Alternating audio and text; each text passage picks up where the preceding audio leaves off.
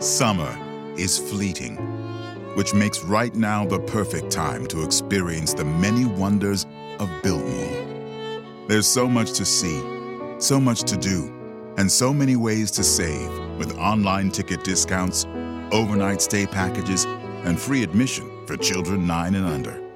There's still time to make more summer memories. Plan your visit and save now at Biltmore.com. Ladies and gentlemen, welcome to It's Cheesy Like a Cliché. Hola y bienvenidos a It's Cheesy Like a Cliché, un podcast donde no somos especialistas en nada, pero tenemos Google para sobreanalizar la cultura pop y así parecer más intelectuales. Antes de empezar el capítulo, les recordamos nuestras redes sociales que son En Instagram nos encuentran como Cliché, en Twitter como arroba chisi19cliché y en nuestra página de Facebook como Cliché. En, en nuestras redes personales nos pueden encontrar a Mariana como arroba astro.babe, a mí como arroba manu-24-wm y a Daily como arroba purpleguitarrist en Instagram y en Twitter como arroba purpleguitar. y las del podcast, ¿ya? Sí, yo las dije. Perdón, eso fue muy veloz. Pero bueno, hoy tenemos a unos invitados muy especiales que son los muchachos de Random Access History. He recomendado el podcast, entonces pues demos la bienvenida a José y a Elvis. Hola muchachos. Buenas, buenas, buenas, buenas. Hola, hola, ¿cómo están? Bien, ¿y usted? Bien con Muy bien. pasar de motos atrás. Pero bueno, Eso es lo que la gente no escucha de Random Access History. La pasión por las motos en mi La calle. pasión por las motos de- del podcast. pues en nuestro caso es cortar el césped, donde Mariana siempre están cortando el césped. No sé por qué, pero bueno, a, las 8 de la noche, no sé por qué. Pero bueno, nosotros ya habíamos participado en el podcast de Random, eh, hablando sobre monarquías en la ficción. Entonces, pues si quieren, pues, sería lo ideal primero escuchar ese capítulo y después regresar a este. Pero pues antes de comenzar el tema, quisiera que pues ustedes dijeran las redes del podcast y donde lo pueden escuchar, pues para las personas que no lo han escuchado, lo cual sería raro. Pero bueno, bueno. entonces estamos en todas las redes sociales como arroba podcast R-A-H de Random Access History y estamos pues en todas las aplicaciones de podcast y además pues tenemos un segundo show muy bonito que se llama Volver al Presente en el que en episodios cortos nos vamos al pasado para... Y ahí es cuando Elvis completa. ¿Para qué? Le Para que falló. nos vamos al pasado, Elvis. ¿Para qué nos vamos al pasado? A mamar gallo. A mamar gallo, exactamente. Tenemos una máquina del tiempo que usamos específicamente para mamar gallo. También tienen Patreon, ellos sí tienen Patreon, a ellos sí les pueden ir a gastar. Vayan y colaboren en el Patreon de ellos.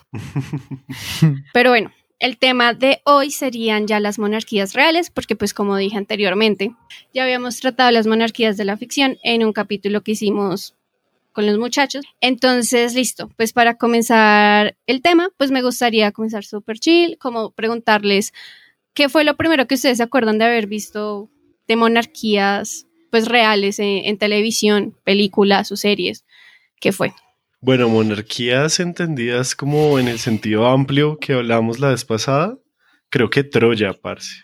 O sea, el, el episodio, el episodio pasado hablamos de Agamenón, Ujú. creo Sí, que sí. de los recuerdos más, más, más, de más chiquito que tengo es Troya y Corazón Valiente.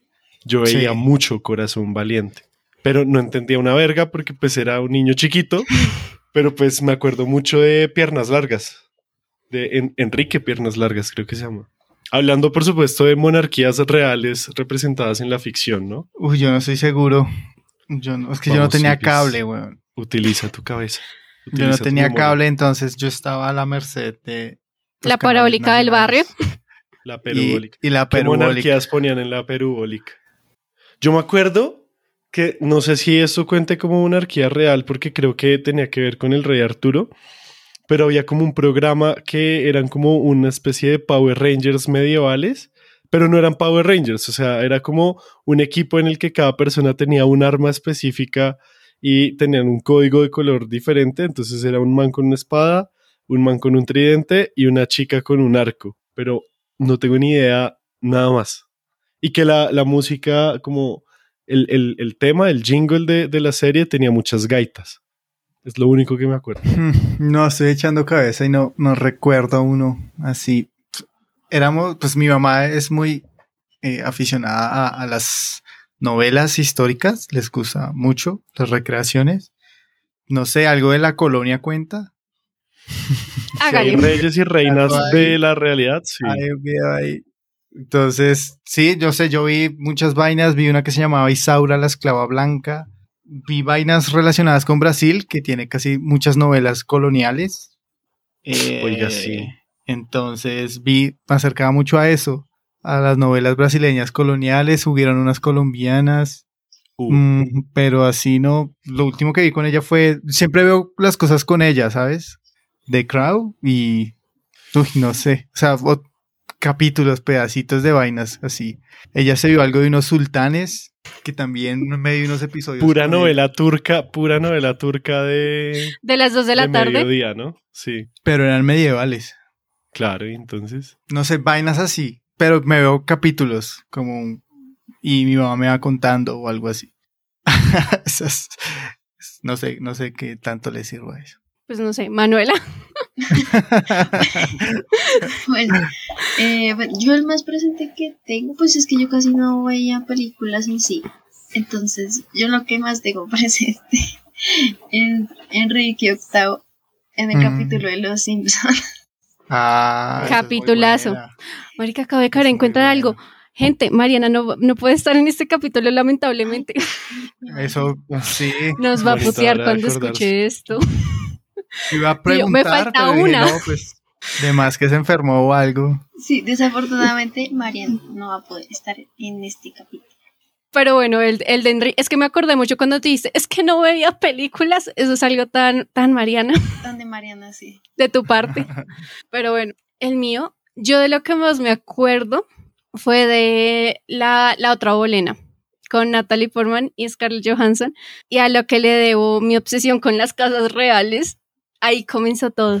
Me acuerdo mucho de esa película y es muy buena y yo estaba, no puede ser. Y después fue como, ¡ah! era gente real y, y nada, y ahí comencé a buscar mucho en Wikipedia y pues una cosa llegó a la otra y pues ahora estamos haciendo este capítulo porque me interesa mucho el tema. Sí, muy bien, muy bien.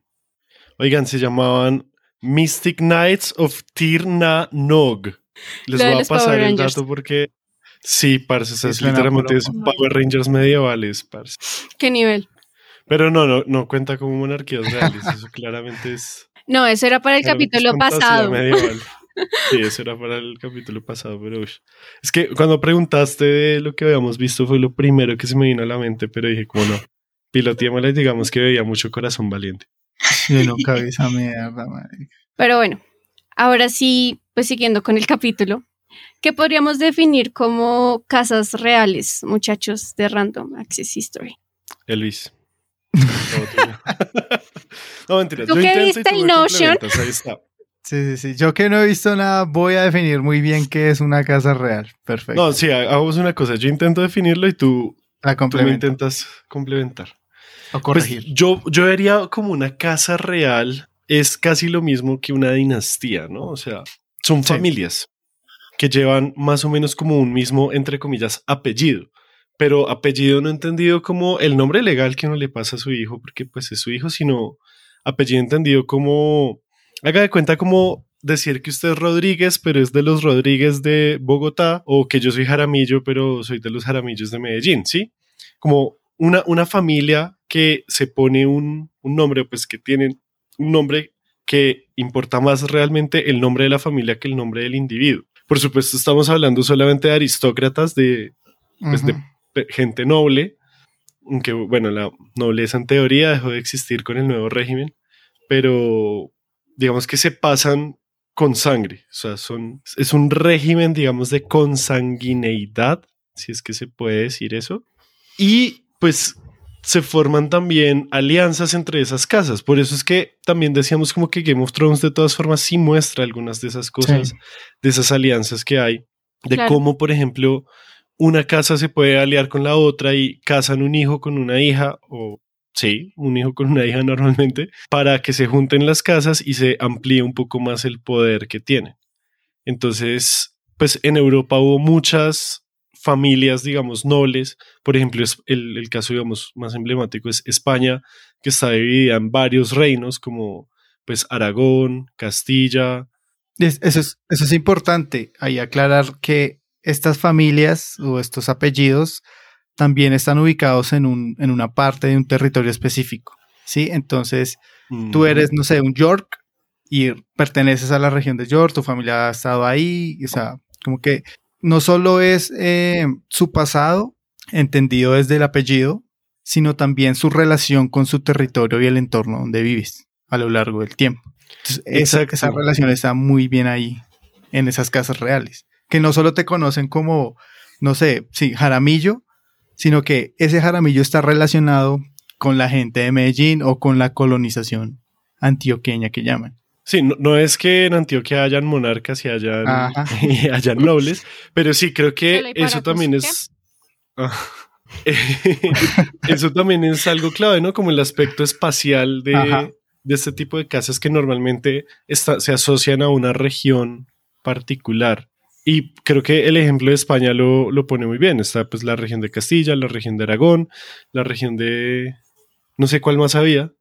Creo que ya, ¿cierto? Sí, ya. Pues que esas son las dos grandes casas que se unen para crear ya la monarquía absoluta española realmente.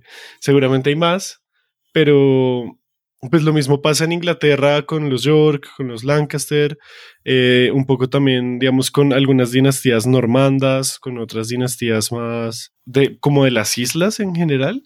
Sí. Y ahí es, o sea, digamos, digamos que es, esas son las familias, entonces que como lo que importa más es la identidad, entre comillas, familiar, ese apellido, que, que los individuos, pues por eso es que tienen emblemas, por eso es que tienen escudos de armas, banderas, unos colores que les representen. Hasta animales representativos. Ajá. Ajá. Por eso es que pues, ese escudo de España pues era un dragón y un león, porque era Aragón y... Ah, no, perdón, un león, ¿qué? Un dragón y unas Dragón torres. chino. Dragones y torres, que son como la unión de Aragón y Castilla. Lo mismo que los Tudor con las dos flores, la blanca y la roja, que una era de los Ah. Lancaster y la otra era de los York. Y sobre lo que tú decías, sobre, no, no es sobre tu apellido, sino como tu sangre. Pero no, también eh, lo del matrimonio. Eh, por ejemplo, Elizabeth de York, pues ya el último, pues ya, pues su casa no era York, era Tudor. Bueno, primero fue Y muchas Lancaster y veces, después. muchas veces como que se pertenece a una casa sin realmente tener como tal el apellido, ¿sí? Sí. Por ejemplo, pues mi familia es la familia Liévano en general, como porque es la familia de mi mamá y pues yo siempre fui más allegado a la familia de mi mamá. ¿Te preocupas por tu familia? Entonces, ¿por qué darles solo huevos ordinarios cuando pueden disfrutar de lo mejor? Eggland's Best, los únicos huevos con ese delicioso sabor fresco de granja, además de la mejor nutrición, como 6 veces más vitamina D, 10 veces más vitamina E y 25% menos de grasa saturada que los huevos regulares, además de muchos otros nutrientes importantes. Así que, dales los mejores huevos. Eggland's Best, mejor sabor, mejor nutrición, mejores huevos. Pero pues, pues ese es mi segundo apellido, ¿sí? Entonces como que no, no, no, no tiene tanto peso como pues mi primer apellido. Y mis hijos pues seguramente también van a ser parte de esta familia, pero ese apellido básicamente no lo van a tener. Entonces también me parece muy... Y a mí eso me confundía mucho, no cuando estudiaba historia, sino cuando leía chismes de, de las casas reales hoy en día. Es como, pero como así? O sea, esta persona no se apellida así o simplemente se llama William. Y como así que hace parte de una familia milenaria, o sea, en ningún momento se les cruzaron los apellidos o algo así. Y bueno, eso tiene que ver un poco con, con las prácticas incestuosas de, de los monarcas y de las casas reales. Pero pues eso yo creo que ¿Cuál, es cuál es la más famosa? La de la de Felipe el Hermoso, algo así que es como Son ¿Austria? Hamburgo, no. Los, los, ¿Los Austrias, sí. L- No, Austria. no, no, los Austrias, los, los, los que estaban en España antes de los antes de los Borbones, que eran como ya muy, o sea, Incest se metían all the tanto way. con familiares que ya salían todos feos. Que son- Hermosos. por eso son los que salen en las meninas también, como Sí. de esa época. Son feos, parce. O sea, uno ve una foto, creo que es Felipe, Felipe el Hermoso, Felipe creo que. Sí. creo que es No. Felipe V el que es re feo. Ah, no. Es que los retratos tampoco ayudan, ¿no? No, pero imagínate si tú le estabas pagando, si tú le estabas pagando a alguien para que te pintara bonito y sale un cuadro como feo, pues parce, usted qué tan feo puede ser si le pagó a alguien para que lo pintara bonito. Eso es bien denso. Ah, no, Carlos II, me parece. que Carlos. Carlos II, sí, es el que es re feo. Pero pues hace parte de esa misma casa que creo que en este caso sí son los Borbones, Ah, sí, Carlos II de. España. Sí, Casa de Austria. que es hijo de Felipe IV, ahí está, sí. Sí. Y el papá de Felipe V, sí, sí, sí, sí, sí. Y esos sí son los, los Austrias. O bueno, los- sí, Los Targaryen Asturias, pues. originales. exacto. Bueno, no, no, porque ya eso sabemos que está basado en otra, en, pues en las monarquías de Inglaterra. Sí. Pero estos son los, los que cuando se muere Felipe V es que se arma el, la chumacera allá en España, la guerra de sucesión. Sí. Y entonces es que llegan los Borbones, que es una casa francesa, a, a gobernar y bueno, entre una cosa y otra, también gracias a eso es que hay independencia aquí en América. Parce, yo me acuerdo que el año pasado tenía que ver la electiva de historia, que es una mierda en mi universidad, y me hicieron leer un cómic sobre, sobre las guerras borbónicas. Aprendí más viendo, viendo en Wikipedia, buscando cada casa y listo, check, ya sé todo, voy a hacer un ensayo y, y ya, pero ese cómic fue como... Esos cómics que mandan educacionales, malo. Ush. Y era como de México. O sea, no, no porque, porque es de México, sino porque pues era educacional. Sí, esa es una lástima. Yo vi uno que se llamaba Bolívar, ¿te acuerdas? Yo te lo mostré, José, ¿cierto? Sí. Uy. O sea, era, era como lo más épico. Era, era como lo más épico que es el, el camino que recorre Bolívar, que cruza los páramos y todo, y no. O sea, fue un ejercicio interesante, pero el cómic es tan malo. No sé qué falta ahí. Es como un manga, ni siquiera. No sé qué es eso. ¿Es la inspiración a Bolívar el héroe? No, no, no. Uy, no, esa vaina sí no tiene ni, ni para atrás ni para adelante. Ya siguiendo, ¿ustedes cuál creen que sería como la casa más representativa como en medios audiovisuales? Uf. Yo diría que los Borbones en general, principalmente porque yo creo que hay muchas obras de la Revolución Francesa que no conocemos. O sea, debe haber muchas representaciones audiovisuales de la Revolución Francesa, siento yo. Pero pues, en general, sí, o sea, pensemos, hemos hablado solamente de casas reales europeas, ¿no? Sí. Yo creo que esas son las que más se han representado por ser europeas y yo diría que las británicas por estar ligadas a la historia de Estados Unidos más. Siento yo porque pues Hollywood produce a lo maldita sea.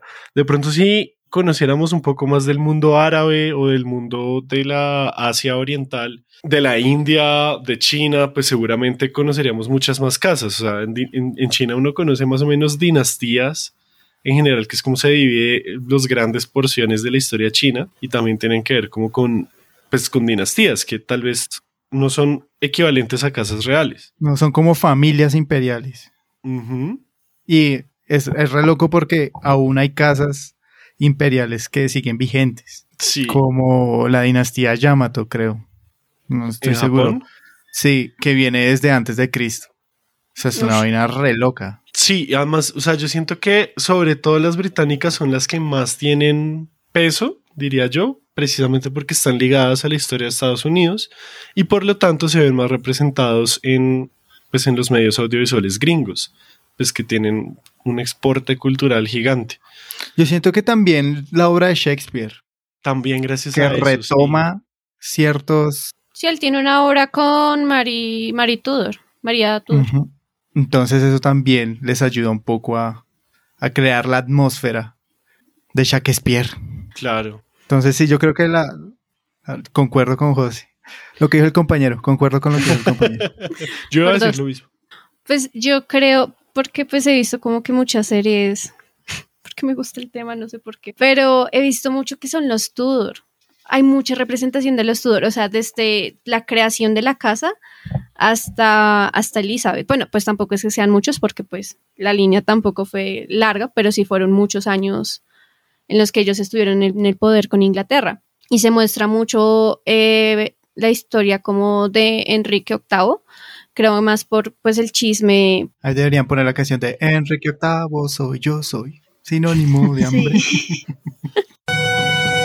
Enrique el octavo soy, Enrique octavo soy, yo soy, y ya para siempre yo comeré, como postre escenario otra vez yo soy, sinónimo de hambre, bacalaíto comeré. Ya no cantes esa canción. Sabemos quién eres.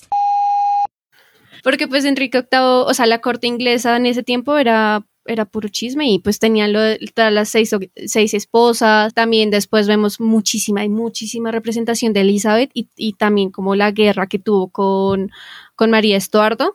Y pues no sé, a mí me parece interesante. Porque hay una serie que se llama Rank, que la hizo CW.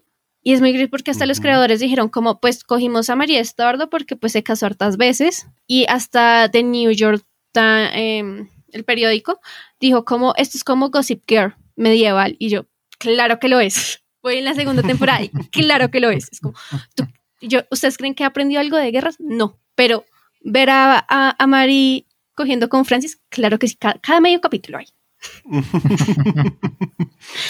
Pues sí, es que igual, ¿qué más había en la vida de esas personas? Porque ellos no tenían dramas de económicos, no. No.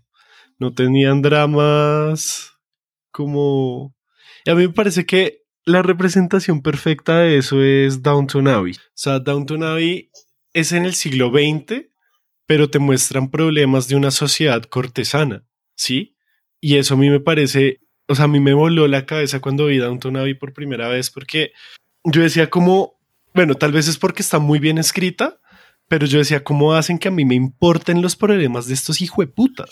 Sí, No sé si aquí podemos decir groserías, ¿se pueden decir groserías? Qué pena. claro que se pueden, Si casi todos nuestros capítulos vipear. son explícitos. Ok, entonces yo decía, ¿cómo, ¿cómo me pueden hacer a mí que me importen los problemas de estos gomelos de mierda que básicamente son aristócratas? Que a mí, a, a mí qué putas me importa. Pero pues logran hacer que a uno le interesen, pues no solamente los dramas y los chismes, sino también como, parce, en serio, ¿no? Que, que, que la losa está, está sucia y va a venir la reina, por poner un ejemplo bien absurdo. Pero es como, pues sí, esos son los problemas que ellos tienen y esos son los dramas que tienen. Y Bridgerton también hace parte de, de eso mismo. O sea, ¿cuál es la trama de Bridgerton? El chisme. Y ya, no importa nada más. No hay vainas de vida o muerte. Sí, o sea, por ejemplo, Lady Whistledown está basada en una revista que pasó en esa época, en la época regente, ¿sí? Mm. O sea, es, es como, wow, qué interesante. Claro, ahí es, por ejemplo, cuando empieza, em- empiezan a tener contrapoderes, ¿no? O sea, cuando ya la prensa empieza a, pues, digamos que se consolidó a finales del siglo XIX y principios del XX, cuando con el telégrafo se podía, digamos, la transmisión de la información iba mucho más rápido, pero pues la prensa existe, la prensa como, como medios de comunicación, pues viene desde, desde la ilustración más o menos, incluso un poquito antes, pero se empezó a popularizar y empezó a poderle hacer peso a, por ejemplo, pues, la aristocracia. O sea, si alguien se ponía a escribir mierda de ellos y revelaba secretos, pues la gente iba a decir, y inclu- ni siquiera la gente, porque pues ahí nunca muestran que un plebeyo cualquiera, que el, el panadero diga como, uy, qué gonorrea lo que está pasando en la corte. no, siempre muestran es que sus pares, que son, son miembros de otras familias aristocráticas, que en cualquier momento si se casan con el que es pueden llegar al poder, muestran como sus pares son los que, los que dicen como, qué gonorrea esta vieja que se está acostando con no sé quiéncito, o se, Sí, está, claro. se agarraron de la mano con, con, un, con un muchacho que trabaja en la imprenta. tenían Uh, chaperón. uh, qué caliente. Ajá, Ajá. vainas así que la- las, las bajaban de ese Olimpo y las ponían como personas con defectos que cometían errores y, y que eso era, era motivo de, de mofa, de, de burla, ¿no? Sí. E- Era una forma también de burlarse de los reyes. Ahí hay algo que a mí me llama mucho la atención y es algo que para nosotros hoy en día es muy difícil de entender en cuanto a la mentalidad de otras épocas. Y aquí eso, para que Elvis se ponga alegre, vamos a hablar de historia de las mentalidades. y es, antes, antes de, del siglo XIX, o bueno, digamos que este tránsito es un tránsito muy, muy contemporáneo y es que para ellos no había una diferencia entre lo público y lo privado Ajá. para la aristocracia y en gran medida también para los plebeyos, para ese tercer estado, no había una diferencia real entre lo que es público y lo que es privado. Y no lo estoy diciendo en términos de esta universidad es pública y esta universidad es privada, no. No, no en esos términos de, privado en cuanto a dinero, sino, sino en, en cuanto a que tu vida, o sea, ¿Te preocupas por tu familia? Entonces, ¿por qué darles solo huevos ordinarios cuando pueden disfrutar de lo mejor? Eggland's Best, los únicos huevos con ese delicioso sabor fresco de granja, además de la mejor nutrición, como 6 veces más vitamina D, 10 veces más vitamina E y 25% menos de grasa saturada que los huevos regulares, además de muchos otros nutrientes importantes. Así que, dales los mejores huevos. Eggland's Best, mejor sabor, mejor nutrición, mejores huevos. ¿No se merece tu familia lo mejor? Entonces, ¿por qué no los mejores huevos? Ahora, Egglands Best están disponibles en deliciosas opciones. Huevos clásicos, de gallina libre de jaula y orgánicos de Egglands, que ofrecen un sabor más delicioso y fresco de granja que le encantará a tu familia. En comparación con los huevos ordinarios, Egglands Best contiene la mejor nutrición como 6 veces más vitamina D, 10 veces más vitamina E y el doble de omega 3 y B12. Solo Egglands Best. Mejor sabor, mejor nutrición, mejores huevos. Visita egglandsbest.com para más información tu vida privada no existía. O sea, tú no podías decir que algo, un rey no podía decir que lo que hago en mi habitación es mío. Si, o lo que hago en el baño es mío y de nadie más, es algo mío privado, sino que todo lo que esas personas hacían tenía una implicación pública, tenía una implicación con el resto de la sociedad, ¿sí? Entonces, si el, veamos por ejemplo el, la clásica fábula del traje del emperador, ese es digamos un poco esa cuestión de todo lo que hace el emperador, todo lo que hace el monarca es público, porque él es el Estado, así como dijo Luis XIV, yo soy el Estado, aunque en realidad no lo dijo, la frase sí lo atribuye, pero básicamente lo pudo haber dicho porque pues era verdad, él es el Estado, o sea, todo lo que él haga es público. Iván Duque puede eh, hacer lo que quiera en su casa, pero si Iván Duque fuera un rey, todo lo que él hace tiene una implicación pública. ¿Sí? Tiene una implicación con las demás personas. Y eso es algo, o sea, es difícil de explicar porque para nosotros es muy difícil de comprenderlo, porque es una mentalidad, una estructura del cerebro completamente diferente. Eso a mí me vuela mucho la cabeza y me parece chévere cuando, cuando las series y películas logran intentar transmitir eso. Es muy difícil, no lo han hecho. La única que yo he visto que medio funciona ahí es Downton Abbey. Por eso es que yo amo tanto Downton Abbey. Ahí lo que pasa es que, en, sobre todo en las series de comedia, como los Monty Python, se burlan de eso. Ajá. Hacen chistes de actuales sobre cómo pensaban ellos. Entonces es muy complejo, por eso es tan difícil lograr pararse o lograr hacer una recreación histórica completa. Es, es muy complejo por lo que José explicaba. Exacto. Y e, ese fragmento que pusimos en random es clave para eso y por eso es que a mí me gusta tanto cómo subvierten el, como la expectativa medieval. Si no se han visto, o sea, si ustedes no se han visto, y les estoy hablando a ustedes dos, no, no a la audiencia como más a... Pero también a la audiencia. si no se han visto esa película de, de Monty Python y el Santo Grial, véansela porque vale mucho la pena. Es muy chistosa. Es muy absurda y tiene muchas referencias de cultura pop que se hacen como normalmente. Entonces uno, uno empieza a entender más cosas de, de dónde vienen algunos chistes. Manuela, ¿tienes algo que decir? Es que esa no es mi área. La parte medieval no está en mi área. No, pero cualquier tipo de monarquía, no estamos hablando solo de lo medieval. No, pues Fíjate sí, que pero- vamos desde Troya hasta el siglo XIX y eso que todavía no hemos empezado a hablar mierda de, de Isabel II, Uy, sí. ni de los reyes de España, ¿no? Que es otro mierdero ahí que... Mm, mm, Sí, pues ahí como hablándolo como por la parte de, de Crown. de Crown, Pues no me la he visto, pero como, no sé, como tienden a solamente representar los momentos públicos, ¿no? O sea que solamente ver la parte pues pública de, pues en este caso la reina, y no fijarse como, eh, pues no precisamente en The Crown, sino en general en, la, en las biopics eh, no fijarse en ellos como personas. Sí, es un tema muy interesante porque, o sea, existen todas estas, estas películas, estos también libros de ficción histórica, y es como, ellos saben los discursos que dieron, ellos saben cómo, ay, ahorita se casó con esta y tuvo estos hijos y ya, pero lo que pasaba en la intimidad, o sea, de la pareja o qué pasaba, qué se hablaban en la corte, cómo hablaban. Eso es algo que totalmente ellos se tienen que inventar. Entonces es muy interesante poner, poner como, como ese ambiente. Lo que decía Manuela de que a veces no, no los ven como personas, o sea, por ejemplo, crear un musical de, de Lady D es como, a lo bien marica, que es un musical de mierda, comparación de, por ejemplo, pues que dicen que en The Crown tiene una buena representación también en Spencer. Entonces sí es muy interesante ver eso porque pues mínimo muchos diarios se perdieron, todo pues era como tradición oral, como en la corte, como ahí el rey me dijo esto, pero pues se podían desvirtuar muchas cosas, también se puede eh, arruinar la reputación de una persona durante siglos, cosas que mayoritariamente le pasaba a las reinas. Entonces, pues es muy interesante ese punto de vista.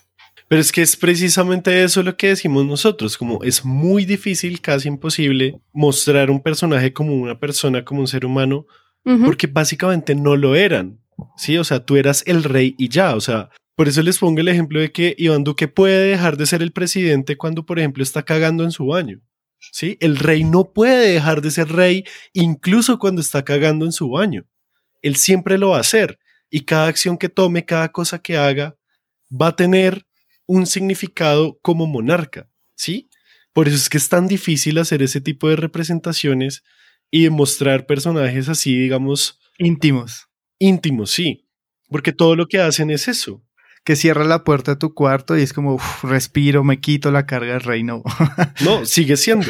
Porque además no, no es como que tú quieras aparentar o tengas que aparentar o sientas la presión de aparentar. No, es porque en tu cabeza tú lo eres y ya, y por eso es que para nosotros en serio es tan difícil de comprender porque nosotros sí tenemos una estructura mental que diferencia lo público de lo privado, las relaciones, por ejemplo, de amigos en la universidad, de amigos en el trabajo, de amigos en el colegio y de que nuestra familia es otra cosa. Nosotros sí podemos diferenciar entre esas cosas, ellos no, porque no existía tal concepto. Es, es, es muy gonorrea entender eso, es muy difícil. Y el único libro que yo he visto que medio me lo ha logrado explicar es La Sociedad Cortesana de Norbert Elías, que es un sociólogo. Sí. Y aún así es difícil entenderle eso. Es muy jodido. Y por eso es que para mí, o sea, es difícil explicarlo porque yo no lo entiendo tampoco perfectamente. Pero es precisamente ese el punto que, que tenemos ahí. Y eh, al momento en que uno ve una serie de estas, pues uno ve un drama shakespeariano. Entonces es muy complejo ver. Claro, yo entiendo que ellos tienen la libertad. Se basan primero en libros que fantasean y luego tienen la libertad, pues, para pues traspasar eso a la pantalla, ¿no? Que hay una adaptación. Y sí, pues es. O sea, si uno se pone retiquismiquis con, con las series, ninguna pasa. Obviamente, ya sea en vestuario, ya sean en muchas cosas, sino simplemente en que no se puede lograr representar esas estructuras mentales. Pues porque eso sería un caos. O sea, para nosotros no sería comprensible. No habría una conexión. Y de todas formas hay que hacer una traducción cultural. Me gusta mucho una frase que, que dice como, pues que la historia, el pasado es un país lejano, es un país desconocido. Cuando uno va a un país que en serio uno tiene ni idea, váyanse ustedes para Myanmar, aterricen ustedes en la República del Congo, pues parce, va a ser muy difícil entender los códigos culturales, ¿sí? Pues, incluso ir a Estados Unidos, uno ya se siente como muy diferente. Pasa lo mismo con el pasado, como entender esos códigos culturales, esas formas de relacionarse y todo eso es, debe ser, es, es y pues debe ser muy difícil. Y lo que dice Elvis es verdad, ninguna serie, ni siquiera de Crown, por más de que digan como que, que es buena y eso, se va a sostener a ser completamente históricamente precisa. ¿sí? Y está bien que no lo sea. O sea, no, estamos diciendo que son malas por eso, ni mucho menos, sino lo que a nosotros, por ejemplo, nos gusta mirar es qué tipo de pasado nos está contando. Porque cada libro, cada artículo, cada video de YouTube, cada serie, cada película te va a contar un pasado diferente. Va a escoger qué cosas del pasado te va a mostrar y van a hacer énfasis en eso. Por ejemplo, a mí me gusta de The Crow, me gusta que siempre están jugando entre lo público y lo privado. Ajá. Entonces, en ese caso, están los dramas que, que, sufre, pues, eh, esta señora, pero también está todas las consecuencias. Dígale Isa con confianza. La vieja Isa. Isa te la, la, de las uvas. Sí, la de las uvas isabelinas, ¿es que se llaman esas uvas? Sí. Esas.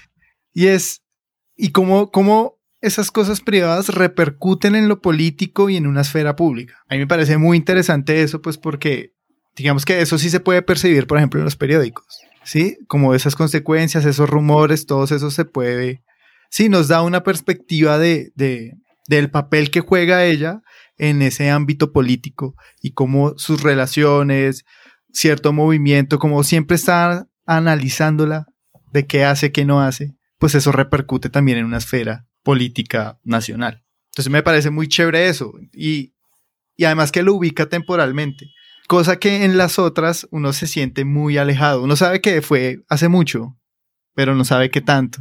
Entonces siento que ahí lo maneja muy bien eh, esa serie. Sí, pues, o sea, ya hablando de ese tema, me gustaría hablar como un poco de feminismo, porque, ¿por qué no? Mm. Sino, o sea, lo que yo siento viendo todas estas, en, en su mayoría, o al menos actualmente, se está tratando de representar mucho a reinas. Están la princesa blanca, la reina blanca, el- la princesa española, está Reign, pues en los Tudor vemos a, a, Mar- a María Tudor, pero es muy interesante ver cómo, cómo ponen sus, sus figuras. O sea, por ejemplo, las primeras series que mencioné, fue, los libros fueron escritos por Philippa Gregory y es un poco como lamentable que para basarse en sus libros eh, se ha basado en los chismes mal hechos de ellas. Por ejemplo, que Elizabeth de York tenía incesto con su tío. Es como, es ridículo. O sea, puede que haya pasado, pero que lo muestre como que tan normal, como si a ella no le hubiera importado, es como posiblemente eso fue eh, violación. Y es eso, como que las series siempre están mostrando como el momento Phoenix de la reina cuando abusan sexualmente de ellas. O sea, pasa, pasa en muchos medios. Y es como gracioso que justo en la era del Me Too, pues el sexo que venden es como, como, no sé, como empoderarse a través de un acto tan agresivo hacia una persona. Entonces sí que, que usen, en muchas series usan eso como la sexualidad de la reina, en vez de, por ejemplo, si pensar pues las cosas que hicieron, o sea, las cosas que en serio hicieron de política, no de cómo seducir al rey o de cómo voy a seducir a este para que se da a tal mandato que voy a hacer. No sé ustedes qué piensan. Pues a mí me parece que ese es un tema bien denso, ¿no? Porque, pues es que igual en el patriarcado, pues es, vende mucho, pues explotar, o sea, sexualizar a las mujeres, incluso si son reinas del pasado que llevan muertas un siglos. Sí, re loco, ¿no? Toca Tener- fantasear con, fantasear con la reina. Y es, yo, yo siento que es, un- es eso, es una fantasía ahí de, de ver cómo era o de poderlo representar en la gran pantalla, porque pues vende. Al fin y al cabo eso vende. Y precisamente vende más que los aspectos sociopolíticos de un reinado, pues porque pues, las historias que se están vendiendo hoy en día son más por ese otro lado, como por el lado del drama, por el lado del humano, porque ya llevamos, pues, cuando salen estas series ya en este siglo, pues ya llevamos dos siglos de historia de esos monarcas, de historia política de estos monarcas a más Sí. poder. Ahí no sé si ya vayamos a hablar de eso o si ya lo hablamos, pero hay una pregunta que era como por qué nos interesa tanto las vidas de estos monarcas. Y me gustó lo que dijo Elvis el episodio que hicimos en nuestro podcast que decía como, pues en una gran, gran porción de la historia de la humanidad hemos tenido monarquías, es decir, tenemos monarquías desde hace más o menos unos 5.000 años hasta la actualidad todavía existen esas figuras. Pues claro que nos interesan la vida de estos seres que al parecer están por encima de todos los demás mortales. Parecer están por encima de todos, porque pues si no, pues no serían monarcas, no serían aristocracia. Aristocracia que dicen que son como los mejores. El poder está en, entre comillas, los mejores. La peña, Ajá. los que molan. Los que más molan, tío. Entonces, la historia, cuando se empieza a, entre comillas, profesionalizar o empieza a separarse de la filosofía como pues, ciencia de vida y eso, en el siglo XIX, pues la historia solamente era la historia de estos reyes y reinas. Eran sus biografías a más no dar, eran sus alianzas políticas, eran las guerras que hicieron. Y yo siento que pues ya se agotó todo eso, o sea, ya no hay nada más que decir sobre eso, a menos que uno le ponga un giro. Historiográficamente hablando, pues ahí está, por ejemplo, eh, la sociología histórica hablando de el Estado absolutista, está pues una historia ya más cultural, por ejemplo, de, de sus vestidos, de, de sus discursos, de sus obras. y estoy hablando de hace 30, 40 años para acá. Pero durante todo el siglo XIX, todos los 1800 y hasta casi la mitad de los 1900, todos los libros de historia hablaban de reyes y reinas. Sí. Y por lo tanto me imagino que otras cosas, la, la novela histórica pues también tuvo, tuvo su auge también con ese tipo de, de historias y pues ya, ya estamos mamados, o sea, hay que contar otro tipo de historias y pues Hollywood la forma más fácil de hacerlo es sexualizando a los personajes. Siento yo que es, es mi, como mi, mi reporte de lo que está pasando en el estudio. Sí, pues hay que tener en cuenta la parte de la sexualización y cuando se tiene una, y cuando es la sexualidad, ¿no? Ahí eh, hay esa diferencia, porque pues yo por ejemplo tengo un ejemplo muy claro de una serie que tiene demasiado sexo y es Outlander. Solamente me he visto la, la primera temporada, pero tiene demasiado sexo. Y también... Hasta no consensuado, ¿no? bomba- Eh, sí, consensuado, pero también hay escenas de violación. Y de hecho hay una escena de violación que es muy dura, es, es horrible y es extremadamente larga. Entonces, pues no, todavía no siguió más la historia después de eso. Pero es que es duro como... O sea, sí, son realidades que pasaron en la historia y que siguen pasando. Pero es como... No sé, la necesidad de mostrarlo como tan gráficamente. Porque la, eh, eh, en este caso que les digo de Outlander es muy... Es, es muy gráfica y es una eh, violación hacia un hombre. Entonces, tam- creo que también entra el hecho de que eso es algo que no se ve muy usualmente en la pantalla grande. Y que no sabía cómo tratarlo. Sí, o sea, pues no le he echado mucha cabeza a cómo la trataron ahí porque la verdad sí me dejó un poquito afectada, o sea, ni siquiera pude mirar obviamente toda la escena. Y pues que deja, sobre todo cuando son personajes principales, los dejan en una posición muy vulnerable y pues medio ahí estuve leyendo y en este, ese, personaje era eh, Jamie Fraser y como que sí estaba basado en un personaje, en una persona de la vida real. Entonces, como, ¿cuál es la necesidad de seguir perpetuando esas historias? Claro, y más que, o sea, me interesó mucho lo que decía Elvis de que es una fantasía, de que a, ple- a pleno siglo, siglo XXI sigamos fantaseando sobre abuso sexual, me parece muy grave. Y más también lo que ustedes decían de gente que se murió hace como 200 años. O sea, es como porque no hay una necesidad, por ejemplo, en Reign, que a mí me muestren a María Estuardo y a Catalina de Medici que hayan sido abusadas sexualmente, es como, esto ni siquiera es relevante a la historia. O sea, cuando pasa con, con María, literalmente fue como para separarla de- de Francisco y fue como, o sea, para crear un plot twist de que un triángulo amoroso, no, no con las personas que la abusaron, Ujú. sino como que buscó a alguien más. Y, o sea, sé que ah, eso es como un coping, como un mecanismo de defensa, como a veces alejarse y como que descontrolarse porque pues acaban de pasar por un evento traumático, pero mostrarlo de una forma que primero es gráfica, que no entiendo por qué siguen siendo gráficas. No tuvimos bastante con 13 Reasons Why con Hannah Baker. Y ahorita tenemos que ver. a- Sí, es que es eso. Yo siento que es no como. justificación. No, pero es como es eso. Es como ver una figura de poder vulnerada. Y es como no, no hay necesidad. Porque en serio, les, en casi todas las historias pasa eso. Por ejemplo, en La Princesa Blanca, en el primer capítulo, el esposo, eh, Henry, Henry VII. O sea, dicen como, ay, no, eso no fue violación porque fue consensuado. Dude, sweetie, ¿tú ves la escena? Eso, eso fue abuso sexual. Pero claro, después nos tenían que vender la idea romántica de que ellos se enamoraron. Y es como, guay. Y también eso me lleva como al amor romántico que, que muestran estas, estas series. Como no entiendo cómo muchos de esos, de esos matrimonios fueron arreglados. O sea, en serio, nosotros somos tan idiotas de creer que en serio hubo amor. O al menos en la mayoría. Es como esta fantasía de Hollywood de, "Ay, claro, eran reyes y vivieron felices en su reino y no. O sea, ustedes creen que, por ejemplo, no sé, Catalina de Aragón perdió, tuvo como cinco abortos. ¿En serio creen que ella no fue abusada sexualmente por su esposo? Por, el, por el, la misión de tener que procrear.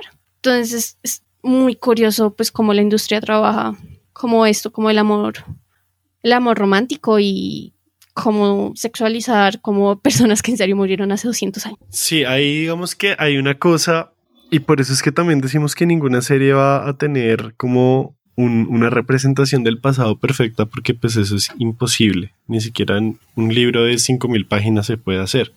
Y no, no sería buena idea que eso pasara de todas formas. La vaina es cómo, cómo traducir esas cosas del pasado al presente. Siempre va a ser eso. Pues el amor no existía en esa época como lo conocemos hoy en día.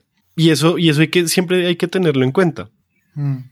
Sí, o sea, nuestra idea de amor y de amor romántico pues también es algo que viene del siglo XIX. Antes de eso, las relaciones amorosas de pareja, como sea que se llamen, eran completamente distintas. Y lo mismo pasa con, con la sexualidad, ¿sí? Sí. Lo mismo pasa con, pues, con las relaciones sexuales también. Por eso es que cuando muestran, por ejemplo, escenas de acceso carnal violento, Escenas de desnudos. cuando muestran ese tipo de cosas, pues también lo hacen precisamente para escandalizar el presente. Sí. Y escandalizar el presente, y es un presente que tiene las gafas mojigatas de principios del siglo XX, finales del XIX, ¿sí? Gafas conservadoras. Ajá. Porque normalmente, precisamente por lo que decíamos ahorita que la historia de, de hierro, que es esa historia que viene del siglo XIX, es una historia de reyes, reinas y política y, y sus biografías y sus alianzas y sus relaciones y demás. Precisamente la mayoría de las cosas, o sea, seguramente la mayoría de estas series se basan en textos del siglo XIX, porque son los que están muy bien documentados y es muy rara vez los que en serio se preocupan por estar actualizados con la historiografía y no creo que el guionista de la serie haya asistido al último congreso de historia de monarcas británicos por allá en la Universidad de York en un salón de clases del el college de no sé qué. No, obviamente no. Entonces seguramente lo que hacen es como buscar los libros clásicos, pues resulta que esos libros clásicos pues son una historiografía que está rancia ya de, pues, que de pronto sí botan un par de datos buenos para hacer una buena línea de tiempo o algo así, pero, pero se basan en una concepción de la historia, pues, que es, también es del siglo XIX, que ni siquiera es de la época en la que esas cosas pasaron. También por eso está, es doblemente problemático por ese lado, ¿no? Sí, a mí, a mí, no sé, lo que voy a decir puede sonar muy tonto y estúpido, pero igual lo voy a decir. Y es que a mí me Cuando eso te ha impedido decir cosas, Elvis. Eh, sí, sí, lo he hecho en congresos. Sí. Eh, que me parece que una de las mejores representaciones de amor que, a la- que es y a la vez no es, es orgullo y prejuicio. O sea, a Porque mí me parece escrito por una claro, mujer. Claro, y que no es una especie de amor en el que hay un contacto físico, en el que salen en citas, no. Que si hay un tire y afloje, bueno, y esto hace parte de la trama y todo esto, pero es un amor muy seco. Y de hecho, cuando yo vi esta película por primera vez, pues claro, el romanticismo, ¿no? Y de que el amor verdadero, pero en verdad era algo así, era súper seco, era una vaina que a veces el, el matrimonio, una relación se veía por conveniencia, pero eh, eh, en esa película, sobre todo, es que la película es muy buena, tengo que admitirlo. es- es- Sí. es- o sea, está muy bien lograda. E- esa relación, por eso digo, que a veces está bien, eh, se muestra muy bien, pero se romantiza, se, se vuelve muy romántica demasiado. Ya, ya se va de extremo a extremo. Pero me parece que está muy bien lograda esa relación, o que, que es algo muy distinto a lo que hacemos, ¿no? Uno no se enamora sin darle un beso a una persona.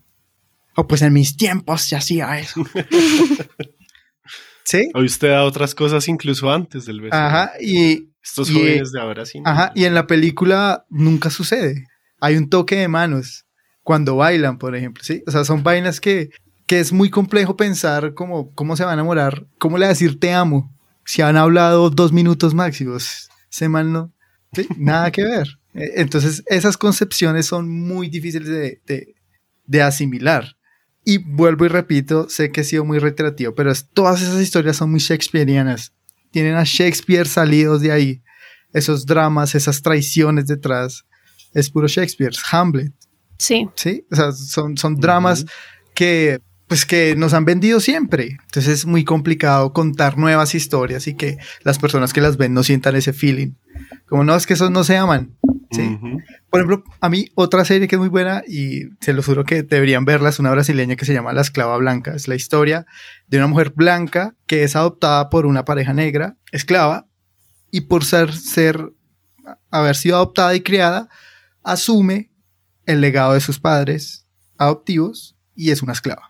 Como el título lo dice. Ajá, y el hacendado está obsesionado con esa mujer y es el dueño, pero su reputación no le permite tomarla como esposa. Entonces es, es una representación de un amor del crápula ¿Te preocupas por tu familia? Entonces, ¿por qué darles solo huevos ordinarios cuando pueden disfrutar de lo mejor? Eggland's Best, los únicos huevos con ese delicioso sabor fresco de granja, además de la mejor nutrición, como 6 veces más vitamina D, 10 veces más vitamina E y 25% menos de grasa saturada que los huevos regulares, además de muchos otros nutrientes importantes. Así que, dales los mejores huevos. Eggland's Best, mejor sabor, mejor nutrición, mejores huevos.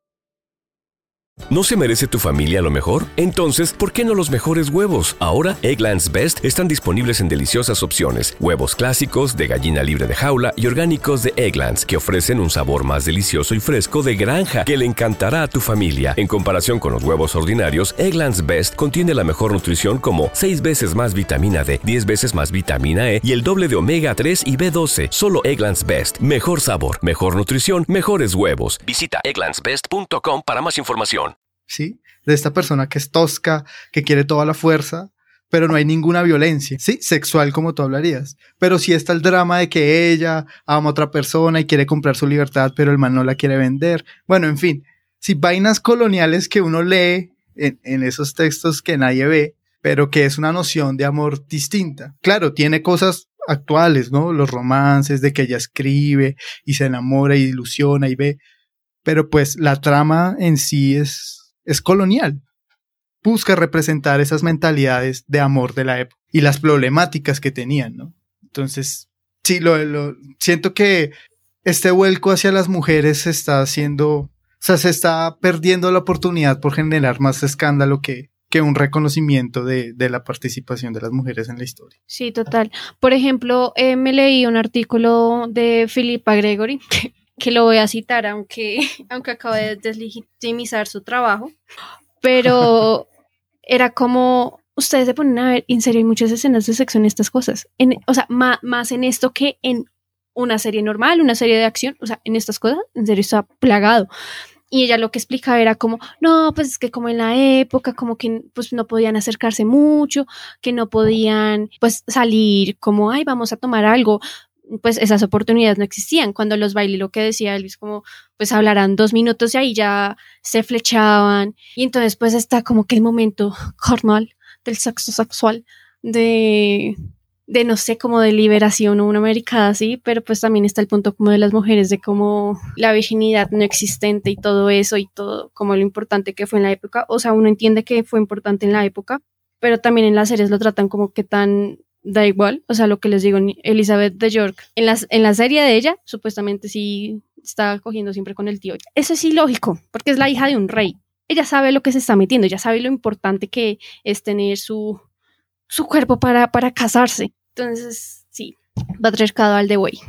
Yo siento que esas representaciones sexuales son remodernas, ¿no? Son representaciones totalmente del, del, del siglo XXI, ¿no? O sea, la pose y tal, les falta sacar como el, el dildo motorizado y empezar ahí porque, o sea, son vainas que no hay certeza de cómo eran las relaciones sexuales y esa intimidad, o sea, era muy complejo, era muy complicado. No sabíamos cuáles eran sus fetiches. Lo que más nos acercamos o podemos acercarnos es a la obra de Sade, del Marqués de Sade, pero aún así eran...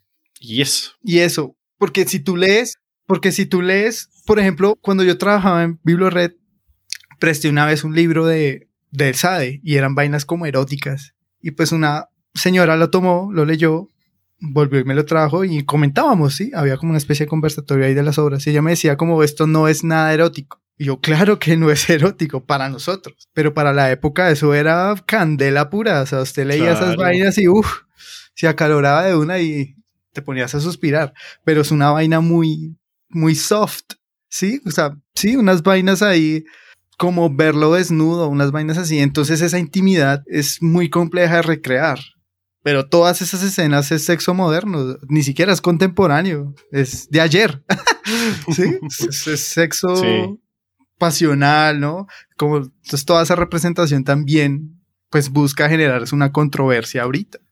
Que hayan puesto, creo que fue una serie en la que Jesús tiene sexo o algo así. Sí, que muestra Jesús con María Es- Magdalena. No sé qué fue, pero, pero No hay sé, algo creo que está en es un producto, sí. Sí, Que algo es así. tan sí. blasfémico que Entonces quiero ver. Algo así. Ajá. Entonces, por ejemplo, la, la abuelita de, de- me, me decía como, ¿será que Jesús sí tuvo sexo así? Yo "Mm, no sé cuál es, cuál es lo más sexual. O sea, tienen hijos, tuvieron que tener sexo, pero no sé si lo disfrutaban. Ni siquiera, no, no sé, no sé cómo, cómo carajos ¿Cómo hijos. empezar a responder esa pregunta? Sí, Sí, ¿cómo empezar a responder esa pregunta? Porque la intimidad no existe. Sí, el concepto de intimidad no es como lo que tenemos ahorita. Una Sí. relación no significa lo mismo que ahorita que antes, ¿sí? sí. Entonces, cuando uno ve el sexo en estas series es simplemente generar controversia o, o hacernos la idea de que la gente era promiscua. Y pues siempre hemos sido promiscuos, si no, no seríamos tantos habitantes como lo somos ahorita, ¿no? No, y por ejemplo el de Camerón. O sea, Ajá. el de Camerón es básicamente esa historia de, de la gente, ¿no? O, o de, bueno, de, pronto de lo que los nobles contaban sobre la gente. Sí. Sí, o sea, lo que los nobles veían de... Sí, acá de cuenta. Las películas del paseo es eso, es el de Camerón de ahorita, de Colombia. Es como la gente arriba Polémicas declaraciones. a las personas pobre, populares, sí. a la gente populares, sí. a la gente Sí, pobre a hacer un viaje o lo cotidiano, no sé. Entonces, para ellos viajar en carro eso es una aventura y te pinchas y te secuestran las FARC, es esa mierda. Marica, sí. Entonces es Me acaba de cambiar la percepción del mundo. por eso pero- hay que ponerle cuidado a las películas del paseo. Oiga, yo, ya- yo decía eso es porque en el de Camerón también hay mucho sexo, pero es mucho sexo y muchas vainas bailas. O sea, eso es un libro que uno lo termina de leer y se siente sucio. Uno dice como, marica, acabo de ver una película porno clase B. y la película, la película de Pasolini, de Pierpaolo Pasolini, que tiene solamente unas cuantas historias del de Camerón, muchas tienen sexo. Y es normal, o sea, es un libro que incluso fue escrito en latín, en la lengua sacra, en su época, justo después de una pandemia, pues, o sea, justo después de la peste negra. Eh, Eso también nos debe decir mucho de, pues, de a qué sociedad nos dirigimos ahorita. Ajá, prepárense. Y es algo que tiene mucho sexo y cuenta historias de la cotidianidad. O sea, eso tampoco era algo escandalosísimo. O sea, es comparable con Bridgerton la segunda temporada. No, eso no es nada comparado al de Camerón. O sea, los de Bridgerton son unos mojigatos, porque en esa época ya eran, bueno, la visión que tenemos hoy en día de, del pasado es que eran muy mojigatos cuando en realidad de pronto no. O sea, lo que es el mundo antiguo, pues, marica, eso hacían orgías y tiraban y, y eso era Sí, normal. eso es las fiestas. por eso digo yo también que- locura, marica. Eso sí eran eso- paris. Ajá. Por eso digo yo que la sexualidad también se veía diferente y el hecho de que hoy en día nos escandalicen las escenas de sexo de estas series es porque las estamos viendo con las gafas del presente y unas gafas del presente que fueron construidas en los últimos 200 años, más o menos. Sí, es- y eso también es algo muy difícil de entender y es como la historiografía decimonónica todavía tiene muchísimo Sí. peso en estas representaciones de, las, de la cultura pop y no se han acercado a tal vez una historia mucho más comprensiva y mucho más como moderna de cómo estamos viendo hoy en día a esa sociedad del pasado, específicamente a la sociedad cortesana. Es, es un tema denso, pero pues el pasado estaba lleno de gente tirando y de gente poniéndole los cachos al, al, al mozo y escondiendo al mozo ahí en, en un barril. Me acuerdo mucho de esa historia que entra el esposo y la vieja esconde al mozo en un barril y el man no se da cuenta, es muy chistoso. Léanse el de Cameron, así sea por morbo. Bueno, O véanse la película de Pasolini. Tal vez no con los papás, pero sí. No, pues igual, pues por algo también Lady Bridgerton tiene tantos hijos, ¿no? He disfrutado su sexualidad la, la, la señora. Es que tampoco tenía nada más que hacer, o sea, Sí. sí. hoy decimos Netflix and chill. En ese momento pues era solo chill. Sí, o sea, me sorprende que tenga los hijos vivos, pero... Eso sí es ilógico con la historia. Claro, pues porque eso era... ¿Eso que era finales de 1700? La, Bridgerton. Es como La- 1804, 1811, creo. Sí, es la época Sí, regente. claro, o sea, el, el concepto de la, de la higiene, de la asepsia, pues era muy mínimo. Entonces, que tuviera a sus siete hijos vivos y con buena salud, pues Sí. es como que no. Admirable. Sí, no, o sea, yo creo que la mitad de esos se debieron haber muerto y realmente lo que muestran que estuvo a punto de morirse al dar a luz, ya es como, como eso debe haberle pasado como en el segundo hijo. Ajá, exacto. Y Ya, pues algo de lo que sí quería hablar. Escuchen Six.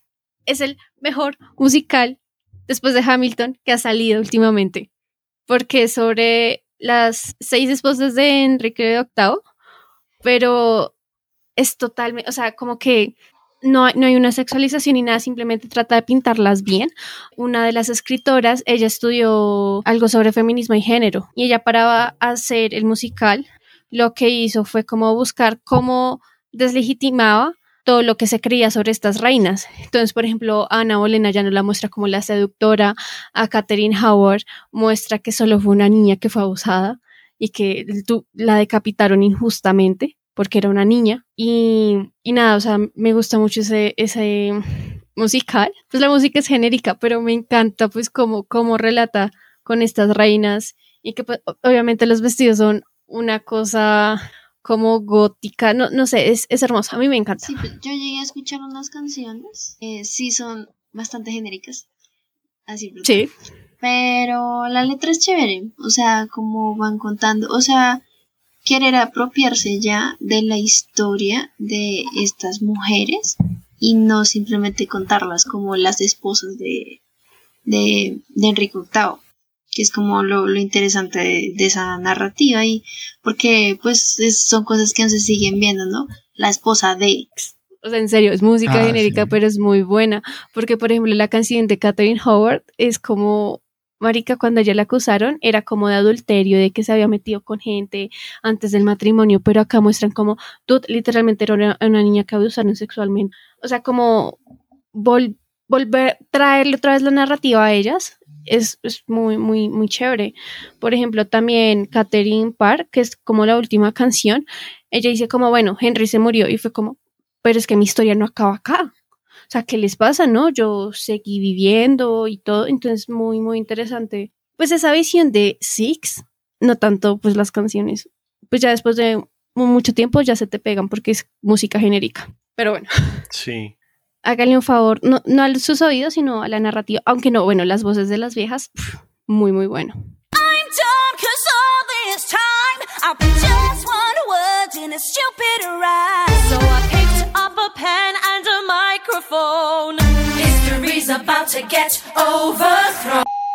Ya pasando a otro tema, pues yo quería hablar un poco como de la visión del color blindness, que pues sí es un tema que actualmente se está, que pueden decir como ay, qué mamón, pero siento que es importante que ahorita pues lo tomemos porque pues al fin nos damos cuenta pues de que hay narrativas de gente que no es blanca, que es importante para la sociedad, para el mundo. Antes de que comiences, me gustaría que explicaras tanto a nosotros como a los demás un poquito ¿De qué qué es el va? color blindness, ¿sí? O sea, explícalo un poquito para que todos estemos hablando de lo mismo. Color blindness en, en la cultura pop es como lo que pasó con Hamilton o lo que pasó con Bridgerton en la primera temporada, que era como personas que son de color o personas que no son blancas, que se muestran, que dicen como no es importante mostrar eh, la narrativa de su ascendencia, simplemente es como eres bueno para el trabajo, por eso te, te ponemos acá, también son como cosas, es, es un tema complicado porque del mismo tiempo hay color blindness, pero también hay colorismo, que es preferir a personas que son morenas en vez de las negras, por la, como por la narrativa, por la estética de algo y por racismo interiorizado, la verdad. Entonces, por ejemplo, se ve mucho en Bridgerton en la primera temporada, que es como literalmente la explicación de Lady Danbury de por qué la sociedad hay duques morenos y negros de cualquier tez. Es como porque el rey blanco se enamoró de una de nosotros y por eso ahora somos una sociedad junta, lo cual es un argumento como muy, muy, muy zafado, como que ahí lo pusieron como para explicar, pero está re mal explicado.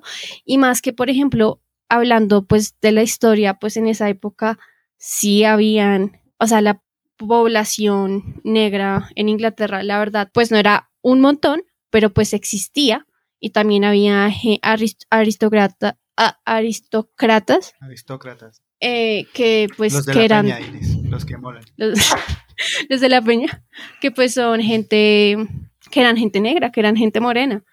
Entonces, pues poner estas narrativas ahí como que mal, también muestra como que a veces son hechas por gente blanca y pues que no importa mucho. También está como esta visión de yo no veo color, lo importante es, es, es lo que está en tu interior, es como, mm, no, cállate. Entonces, pues esa ya. sería como la definición que yo tengo. Listo. Sí, pues por ejemplo, us- ustedes sí ven muchas de las series que hemos hablado o películas, la verdad es que son muy blancas. O sea, así sin asco, pero también está el problema con Ana Bolena de HBO, que la protagonista es una mujer negra y pues que todo el mundo obviamente quedó como, qué putas, porque es como totalmente ilógico que muestren a una persona de la vida real y hacerle colorblind. Es como, no, no, no importaba la raza en ese momento. Claro que sí. Entonces, pues yo la verdad hablé con un amigue sobre esto, porque pues es una persona negra y pues tú, tu amigo negro no te tiene que educar sobre esto, pero pues sí es importante conocer los puntos de vista de ellos, porque pues son las personas que representan. Entonces, pues quería ponérselos. Pues es que es problemático en el sentido en que esta gente prefiere coger gente histórica y cambiarles su etnicidad en vez de realmente darle visibilidad al- a, gente étnica que ha creado y ha hecho cosas importantes. I mean, ¿cuántos reyes y cuántas reinas negras no existieron también en África y no hicieron cosas también importantes? Entonces, prefirieron poner a Ana Bolena negra en vez de darle visibilidad a, un- a, uno- a una de estas otras personas. Ahora, yo no estoy de acuerdo con, con toda esta gente que dice como, ay, pero es que no es negra. Wow, marica, no shit, ¿en serio? Obviamente todos sabemos que Ana Bolena no era negra, pero pues también ese, esa, esa, esa exaltación que tiene la gente blanco mestiza como para empezar a, a hacer drama porque le cambiaron la, la, la raza a un, a un personaje histórico, también me parece exagerada. O sea, sí, a, o sea, a nosotros nos parece un poco tonto que hagan ese tipo de cosas que en vez de darnos la, visi- la visibilización que necesitamos y queremos, hagan ese tipo de cosas. Pero también es exagerado el hecho de que entonces sea el fin del mundo simplemente porque pusieron a una persona ya muerta de, otro, de, otra, eh, de otra etnia. O sea, es un poco exagerado de ambos lados. Pero pues al final se resume en el hecho de que ellos creen que darnos visibil- visibilización es esto. Entonces esta persona que todos sabemos que era blanca la vamos a poner negra. ¿Por qué? Porque visibilización negra. Eso no es, no funciona así y eso simplemente termina siendo peor para nosotros. Porque entonces toda esta gente que es ignorante a nivel racial, pues la co- siempre va cogiendo cosas para decir, ay, pero ¿y esto qué? ¿Y esto otro qué? Pues parece, o sea, no tiene sentido.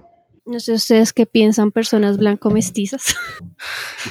Según un profesor de colombiados, yo era un mulato ahí. Usted en la escala de, de la jerarquía colonial, ¿dónde cae? En las Hagamos un quiz castas. de BuzzFeed. Bueno, yo, por ejemplo, siento que pues eso es... O sea, es que es un tema complicado porque a, a- a- a la- a los gringos y a la gente en general les gusta mucho que haya representación. No importa Sí. cómo sea, pero que haya representación. Y lo que importa es, uy, esta serie tiene mucha representación. Pero no se ponen a pensar realmente, bueno, pero ¿representación de qué? ¿A quién está representando?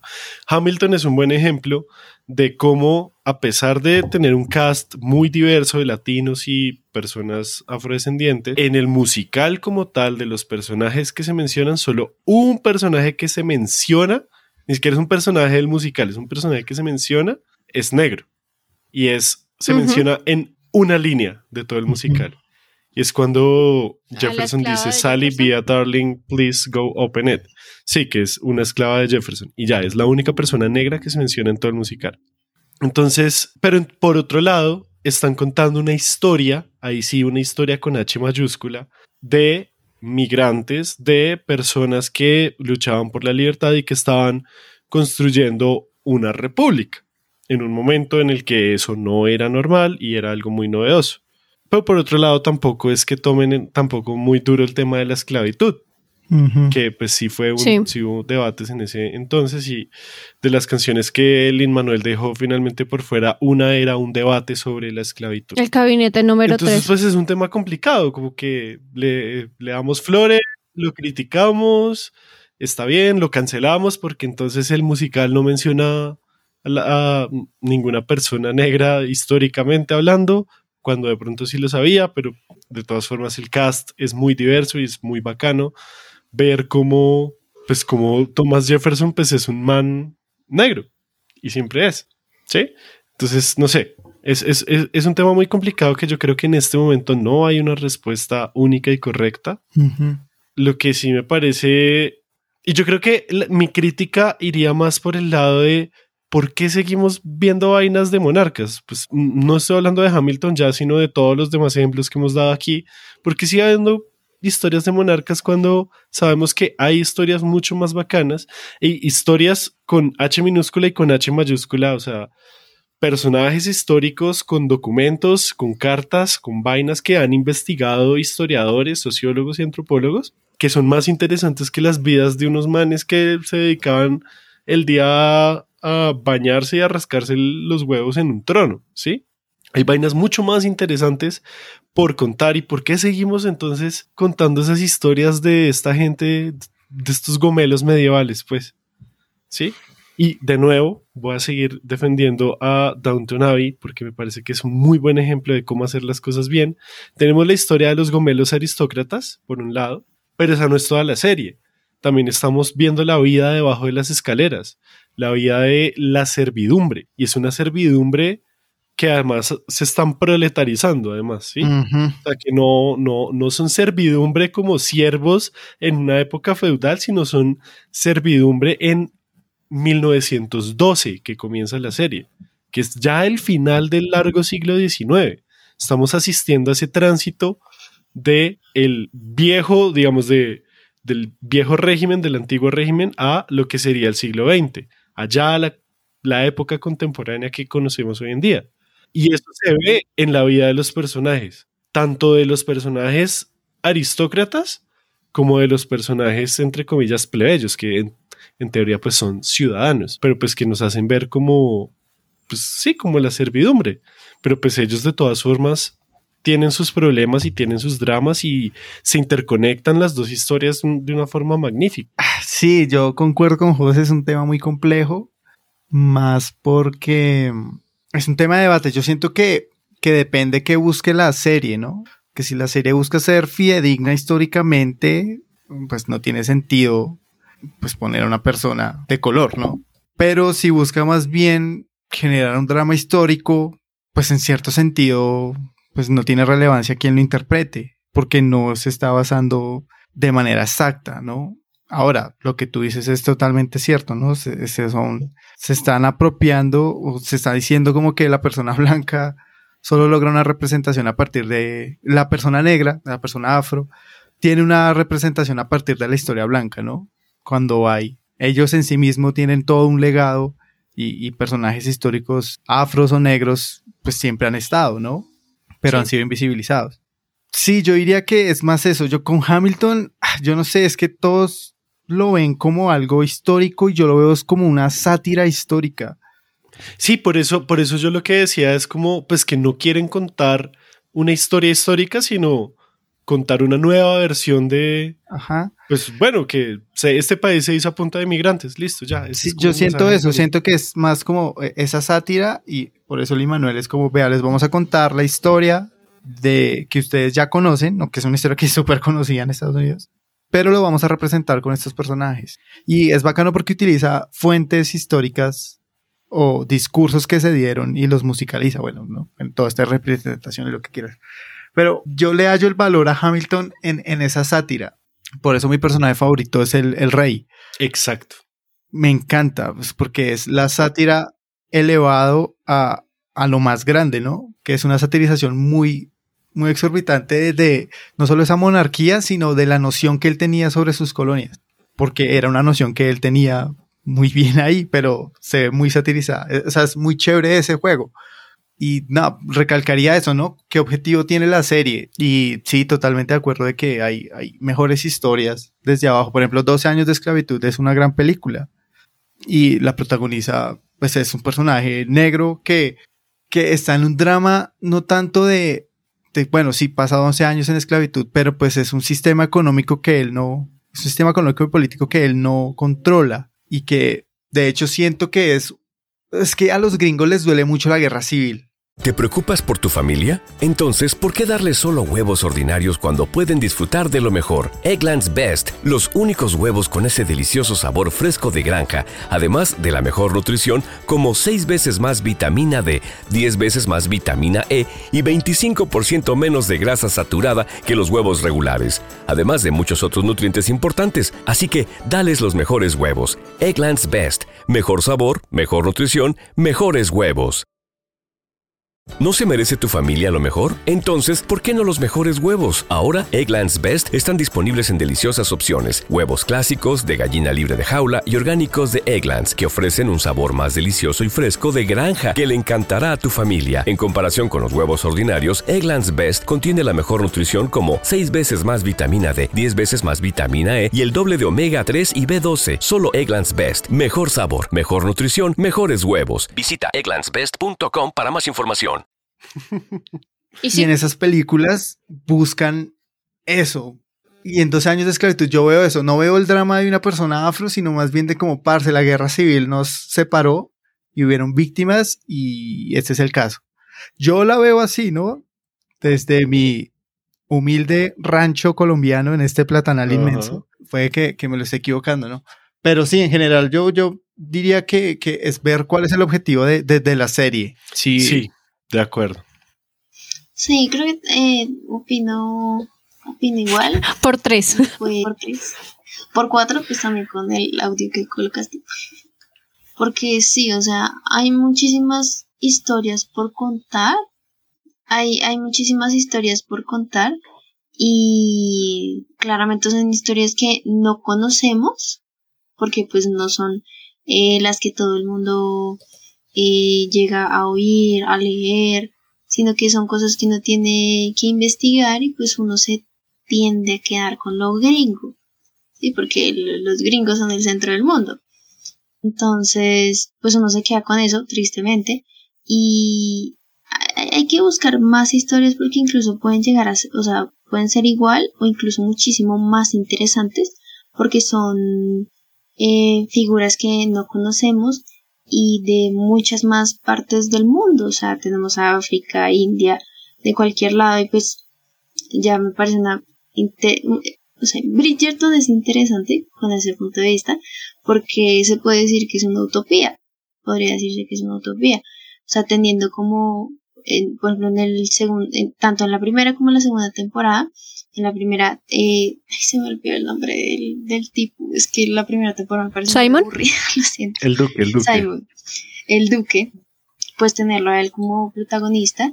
Eh, sí tiene su fallo en la primera temporada, que es, o sea, sí, lo tiene a él como protagonista, una persona afro, pero aquí vemos el colorismo, ¿no? Porque Sí. también tenemos otras personas negras en la, en la burguesía, pero están al fondo, ¿sí? No son los Mm. protagonistas. Eh, y ya tenemos en la segunda temporada a Kate, que me da rabia que no le dejaran su nombre original, sino que solamente lo dijeran de una vez. Su nombre, pues de, pues de su país, que no me acuerdo cuál es, pero era muy bonito. Eh, Katani. Muy bonito ese nombre y solamente lo dijeron una vez, me dio rabia. Eh, pero tenerla a ella como protagonista. Y entonces, pues como darle también valor a eso, pero ya irnos por la parte más eh, real, que por eso estamos acá hoy, que contar esas historias reales de esos personajes, de esas personas históricas. Sería muy bacano una, una serie, una peli sobre estos reyes de África que eran básicamente como mitos en la Europa medieval. Y uno, Sí. por ejemplo, en, en mapas medievales de Europa se ven en África manes con mucho billete, mucho oro, mucho poder en la mitad de África. Y, y pues los respetaban y los veían porque además eran, eran reyes con todas las de la ley, porque además eran reyes cristianos. Era una África Sí, sí, cristiana sí, sí, sí. incluso antes de que llegaran los europeos. Y eso es una historia que, marica, nosotros no tenemos ni idea. No tenemos ni idea y me parece fascinante. Sí, yo siento que lo que ustedes están hablando, bueno, dos puntos. Primero, Sobre lo de Bridgerton, sí siento que la primera lo manejaron muy mal, pero pues en la segunda, al introducir que la familia de Kate son de India, siento que lo hicieron muy bien, porque no da la explicación de otra vez de, ay, porque somos una sociedad colorblindness. No, es como, pues es que somos de la India, o, sea, ahí se nota tanto como en los rituales que tienen, en la, en la tela que utilizan, pues ya sabemos, pues, o sea, India con su maquinaria textil, o sea, son divinos los trajes. Me, pa- me pareció hermoso cuando le están haciendo el ritual a Edwina cuando se va a casar, porque yo sin ser una persona de la India, vi, o sea, muchísimos videos de personas que sí son de India que estaban felices con eso, que era como, no, no lo están poniendo como, uy, qué exótico, como, uy, ¿qué, es esto tan raro? Era como, no, es una escena súper normal, no la vamos a explicar, no vamos a hacer nada, simplemente está ahí y es importante para las personas, para los personajes que existe esa, esa escena. Entonces siento que sí fue mm, mil veces mejor tratada en la, en la segunda temporada y pues yo siento que Bridgerton, pues todos los, los, las contrapartes amorosas de todos esos hermanos van a terminar siendo negros. Lo siento en mi ser. Es algo que, que veo venir, pero pues sí, si lo siguen haciendo como, como lo hicieron con Kate, o sea, hermoso, me encanta. Y mi otro punto era como esta visión gringa que se tiene de que para nosotros a veces es muy raro y esto es- puede sonar muy, muy, ra- muy paila, pero para nosotros a veces es muy raro entender que las personas negras existían antes de la esclavitud. Era como muchas veces la historia la, la pintan de llegaron a África, vieron negros y fue como, ah, bueno, esclavos. Es como, no, marica, ellos tienen historia des- desde atrás. Y es triste que pues no, nunca la veamos porque pues Hollywood, la industria blanca, todo, o sea, todo el racismo sistemático que hay es, es muy paila.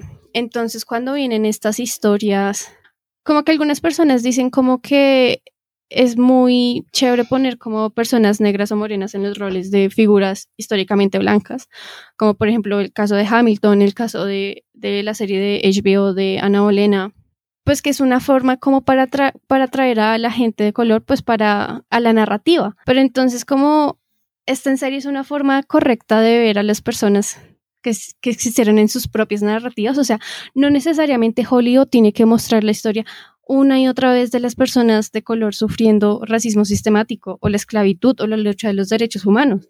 O sea, y es más una visión que se vio más en países que fueron colonizados. También en serio se debería de buscar más historias de personas muy tesas que son negras y que es como, sí, marica, fueron reyes, fueron emperadores, fueron una chimba de monarcas, pero lamentablemente no sabemos mucho de ellos y es muy, es lamentable, es lamentable que sigamos así. Y pues al igual es que la industria apenas está conociendo cómo hacer esto, lamentablemente, apenas en siglo XXI. Ahí sí me parece, voy a agarrarme lo que dijiste de chimba de monarcas, eso es otra vaina que tampoco hacen, lo, lo hablamos mucho el episodio pasado y aquí no lo hemos dicho tanto, pues aquí tampoco muestran lo que es ser, entre comillas, buen monarca y mal monarca, Sí. sino muestran sus vidas y sus dramas, pero el resto de la gente mm, por allá se están cagando de hambre, que coman pastel.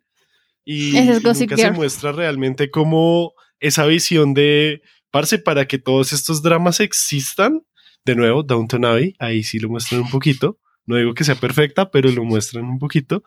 Para que esta gente se sostenga, mucha gente está trabajando para mantenerlos. O sea, para mantener una monarquía se necesita que mucha gente esté trabajando para ellos sin un salario como lo conocemos hoy en día. Y eso nunca se muestra tampoco. No se muestra la historia social, la historia desde abajo, pues. Es cuando empieza a cantar, ¿quién es usted? Pues sí, voy, a poner otro audio porque why not, que es más sobre como lo de la industria de Hollywood. Ahora, pues, o sea, nos puedes decir cómo hay que solapar las actitudes súper estúpidas de esta industria, ¿por qué no? Pero pues también estamos esperando mucho en la industria que hasta hace un par de años todo su cast o la mayoría de su cast era solo gente blanca, gente blanca hegemónicamente bonita. Entonces, pues claro, ellos aún están manejando e intentando entender cómo carajos hacer una representación étnica que se sienta real, a pesar de que no lo sea, porque obviamente tú sabes que es una industria y todas las industrias están pensando en apelar a la gente para poder vender. Pero, pero sí, o sea, no con decir esto y estoy diciendo como, ay, sí, hay que solapar pendejadas como la de Ana Bolena. No, pero pues también hay que empezar a entender que la industria siempre o sea, siempre ha intentado metérsele la mala a la gente. Entonces, si tienen que llegar hasta, esti- hasta, este tipo de extremos en el que te, te muestran una Ana Bolena negra solamente para que la gente diga, oh, sí, la representación que tenemos, aunque no sea verdad y no pase así, pues va a pasar. Y va a pasar cuantas veces tenga que pasar para, hasta que ellos mismos se den cuenta de que eso no está vendiendo. Porque a ellos solo les importa cuando deja de vender. Si ellos vieran que historias así no están vendiendo, eh, pues ellos dejarían de hacerlas. Porque entonces sí, yo no creo que haya mucha gente que vea a Ana Bolena en esta versión porque diga, oh sí, joder, qué bueno que Ana Bolena sea negra. O sea, no, yo creo que lo ven es más por el hecho de que del shock value, o sea, porque también es eso, ellos, ellos, ellos también funcionan mucho del shock value. Entonces ellos te muestran esto y lo hacen súper, súper, súper, súper, súper intrigante y es como re, porque tiene que meterse tanto en la polémica para que entonces la gente lo vea. Y así es como reciben ratings, y así es como reciben vistas, y así es como siguen haciendo este tipo de cosas. Spoiler, la serie de HBO fue un flop total. Ok. Ahí la vaina es que el, el problema, como raro, pues es el capitalismo, en el sentido que pues se hacen este tipo de representaciones así como a medias o como por hacerlas y ya, precisamente porque es lo que da plata, porque pues las, las producciones se hacen para ganar plata, para nada más. Por eso es que, y, yo alguna vez leí o vi en algún lado que, eh, que gracias a Rápidos y Furiosos, a toda la saga de, de Rápido y Furioso, es que se, se normalizó, entre comillas, la representación de otro tipo de, de, de colores de piel, de acentos, de, de procedencias en Hollywood, porque se dieron cuenta que aún con un cast tan diverso como el de Rápidos y Furiosos, porque ahí había que el asiático oriental, que la latina, que el Vin Diesel, que el negro, Que la familia.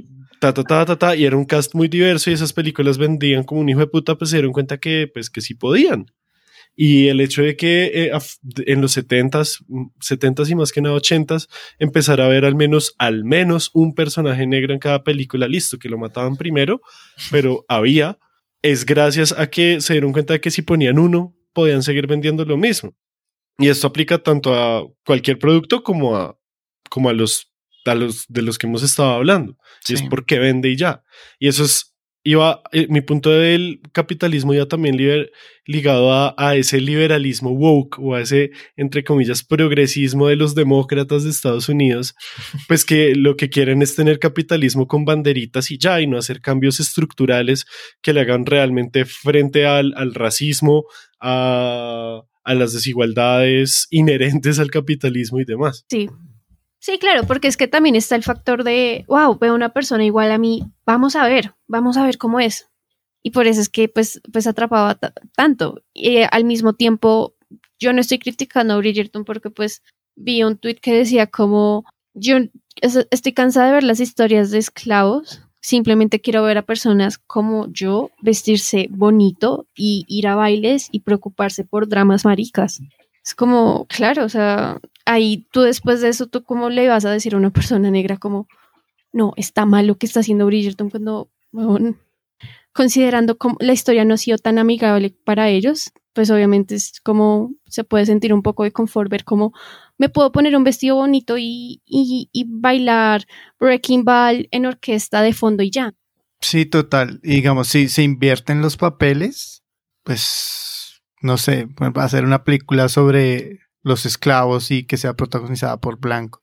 Eso sería Cosa muy que no se problemático. Ajá. Y cosa que no se siente cuando una persona de color hace de un personaje blanco. ¿Sí? O es como jugar un videojuego sobre, no sé, las rutas esclavistas. ¿Cómo no? Tenso. Sí, sí, sí, sí. Sí, son temáticas que aún son complejas. Por ejemplo, a mí me gustaría ver, no sé, una serie sobre las rutas, ¿sí? ¿Cómo eran las rutas de esclavos? Porque eventualmente eran bienes, ¿sí? Se veían como bienes materiales a las personas. Claro, puede sonar muy crudo, pero le abre a uno la perspectiva de ver que eso era un mercado y que estaba bien en ese momento. Y es algo, es un tema muy complejo. Sí, sí, y la historia lo ha estudiado mucho y sabemos cómo eran, pero pues nunca se ha visualizado, pues porque es un tema denso. Pero hay libros enteros que hablan de eso. estaba viendo un video sobre una muchacha negra que decía como que casi nunca se muestra una película con representación bien sobre, sobre la esclavitud, sino que se muestra más como algo sistemático o, por ejemplo, algo alegre Sí. cuando estaban con O el sistema. Hayes, que el sistema Hayes decía como, eh, fue un sistema que fue en los años 20 hasta como los 50, que decía como, es que si vamos a mostrar esclavitud, primero no puede ser blanca y también tiene que ser una amigable, una family friendly.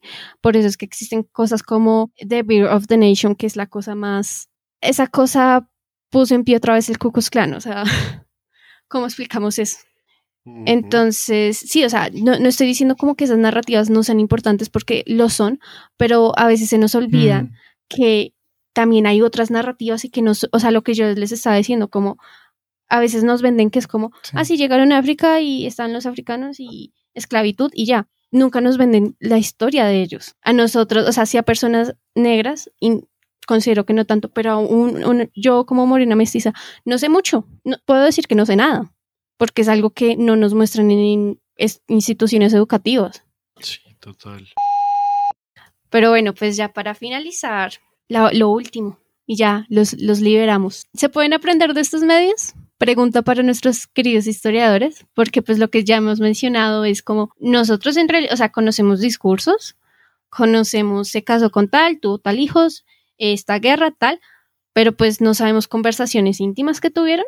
Entonces, ¿se pueden aprender de estos medios? Historiadores de confianza. La respuesta corta es sí. Y la respuesta larga. La respuesta larga es sí, señor. La, la ma- la más más larga es depende. Sí, exacto. La, la más, la, la más, más larga y compleja y más real es depende. Y pues siempre la respuesta va a ser la misma, ¿no? O sea, depende con el ojo crítico con el que uno lo mire. Y también depende de uno qué quiera aprender, ¿no? O sea, si uno quiere pues aprender de los linajes y eso, pues, pues sí, de pronto es hasta más fácil con una serie que con los largos libros, Con largos los árboles genealógicos. enciclopédicos, sí, del siglo XIX. Que en TikTok hay, hay unas cuentas muy bacanas que se dedican a hacer como ese, ese seguimiento a la genealogía de ciertas personas, ciertos monarcas, y es como, me voy a inventar algo, pero es básicamente como Albert Einstein estaba emparentado con Atila el Uno, y, le hacen el árbol genealógico y, y te lo demuestran, y es como, ah, vea pues, vea pues, vea pues. Incluso me vi uno que era como Isabel II estaba emparentada no solamente con los primeros pobladores de, como las primeras casas realmente monárquicas de, de las Islas Británicas, sino incluso con Alejandro Magno, una, mierda así. Entonces digamos que, pues sí, se puede aprender, pero depende de lo que uno quiera aprender y depende siempre del ojo crítico con el que uno lo mire. Por eso es que nosotros somos tan insistentes en que pues que los historiadores sí nos debemos meter con este tipo de cosas porque son oportunidades siempre para poder mostrar algo. Que a nosotros realmente nos da pereza en serio ponernos a leer cinco libros para poder explicar una escena. Sí. Pues sí, nos da pereza, pero es algo que se puede hacer y se debe hacer. Sí, yo concuerdo totalmente con José. Uno puede aprender mucho de muchas cosas. Por ejemplo, los ejemplos que vimos aquí en el, y en el episodio pasado lo cuentan, ¿no? Que podemos sacar muchas cosas históricas, pues porque todo lo que se hace es histórico, recuerden eso. Cada objeto es histórico, todo es histórico. Entonces, sí se puede aprender. Igual no comer entero. Recuerden, no todas las series logran un buen contenido histórico. No porque intenten ser lo más visual y, hablando del vestuario, más parecidas al pasado, significa que son más fidedignas. Hay muchas formas de acercarse al pasado, no solo por lo material, sino por el tema mental, por ejemplo. Entonces es, es, sí, ¿no? Miren las series y cuestionenlas siempre, cuestionenlas. ¿saben? Sí. Eso es muy importante, es como, ¿por qué dijo esto? ¿Por qué salió esto? ¿A qué se refiere con esto? ¿Sí? Exacto. Y esa es la mejor forma de aprender, cuestionando las cosas. No siendo muy tiquismiquis como de, ay, es que eso en 1800 no estaba o no se había inventado. Ah, eso es irrelevante. Nos Anacronismos. puede contar más bien. Sí, caer en los anacronismos es lo peor que puede hacer uno. Entonces, más bien cuestionar esas series, hacerse preguntas. Manuela, persona que sé que no ha visto nada de esto, que odiaba sociales en el colegio, que odió a más de la mitad de los profesores de sociales del colegio, que menos mal está estudiando veterinaria porque no tiene nada que ver con... ¿Tú qué Aunque no piensas? creas, Que no crea. tiene ¿Qué mucho que ver. dice? tengo que ver constitución política. No, no, no, no, no por las materias No, que no, tienes que ver, sino que. No por materias de ejemplo, relleno, Manuela. Pues historia de la medicina ya. Pero no. No, la relación del hombre con. Ah, Con sí, el sí, animal, las Pues- relaciones de cuidado, por ejemplo. Ajá. Pero bueno, X, volviendo al tema. Eh, ¿Qué? Pues yo creo, o sea, más que aprender, es generar curiosidad.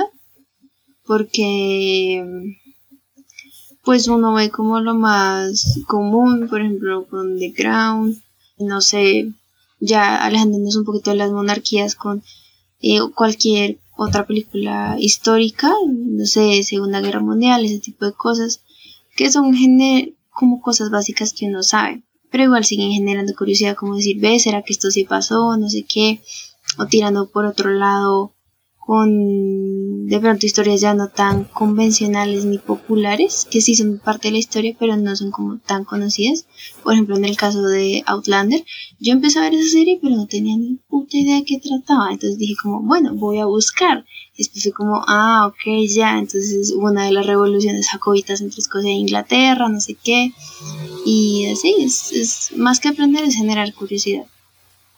Estoy totalmente de acuerdo con Manuela, porque pues yo no soy historiadora, soy música. Pero sí, la curiosidad es lo que me ha llevado a conocer tantas cosas random sobre la historia.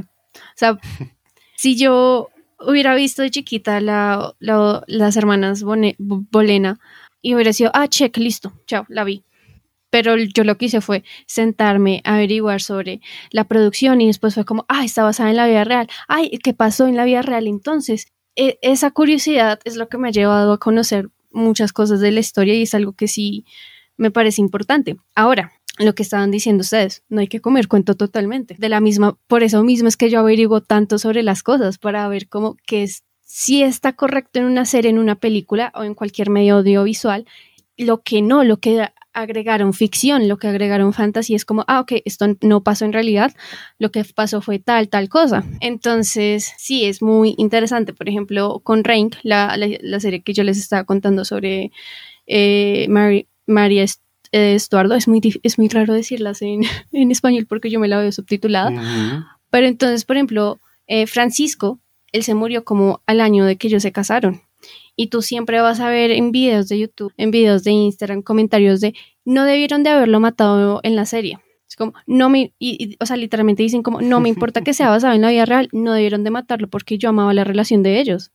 Y es como, pues, ver, si por ejemplo no lo hubieran matado, pues uno tiene que sentarse a ver como, no, pero es que mira que el rey, es, el rey en la vida real se murió de tal cosa, se murió de una infección de oídos, se murió súper joven, de hecho ellos se casaron como cuando él tenía 14 años, no, no eran tan grandes, entonces como que ver esas cosas, primero curiosidad y pues sí ver cómo juegan las cosas para crear más drama y compararlo con la vida real es, es muy interesante. Y ya, Bien. ¿algo más que agregar muchachos? No. Vayan a escuchar el otro episodio. Le da, le da mucho más sentido a todo lo que hemos dicho hoy. Sí, sí, ellos explicaron muchas cosas de la monarquía. Pero bueno, ya sin más. Entonces, muchas gracias por escuchar este capítulo. Eh, si les gustó, vayan y lo compartan con sus amigos. Les dicen como, ay, mira, es que en esta serie está mal o cosas así. Comiencen la plática. Ahí pues hablen con nosotros. Vayan a escuchar el otro capítulo que hicimos en el, en el podcast de Random Access History. Vayan también a chismosear los capítulos de ellos también vayan a chismosear nuestros capítulos. Y ya, pues muchas gracias por escuchar, muchas gracias a Elvis y a José por estar acá. En serio, es maravilloso que quisieron hacer un Gracias a mashup con nosotras. Y más de un tema que, que me interesa desde hace un montón. Entonces, pues gracias por, por darnos la oportunidad de hablar con ustedes. Gracias, gracias por la invitación. Estuvo chévere. No, no, no. Es un honor. Lo dice el que nunca pudo abrir Notion. ¿Qué es eso? ¿Dónde estaba el guion? Ah, es- me toca registrarme una mano de vainas que no sé por qué. Pero ya lo puedo abrir ahorita. Qué chévere, hablamos muchas cosas. Ah, Ay, pero bueno, pues salió bien. O sea, es- eso es lo importante de juntarse con historiadores. Ellos eh, saben y pues echan parla. Sí, hay que. Sí. Decían, profe, hay que pilotearla. Claro que sí. Entonces, pues nada, pues sin más, pues muchas gracias por haber escuchado este capítulo y pues nos escuchamos dentro de 15 días. Thanks for listening. ¿Te preocupas por tu familia? Entonces, ¿por qué darles solo huevos ordinarios cuando pueden disfrutar de lo mejor? Eggland's Best, los únicos huevos con ese delicioso sabor fresco de granja, además de la mejor nutrición, como 6 veces más vitamina D, 10 veces más vitamina E y 25% menos de grasa saturada que los huevos regulares, además de muchos otros nutrientes importantes. Así que, dales los mejores huevos. Eggland's Best, mejor sabor, mejor nutrición, mejores huevos.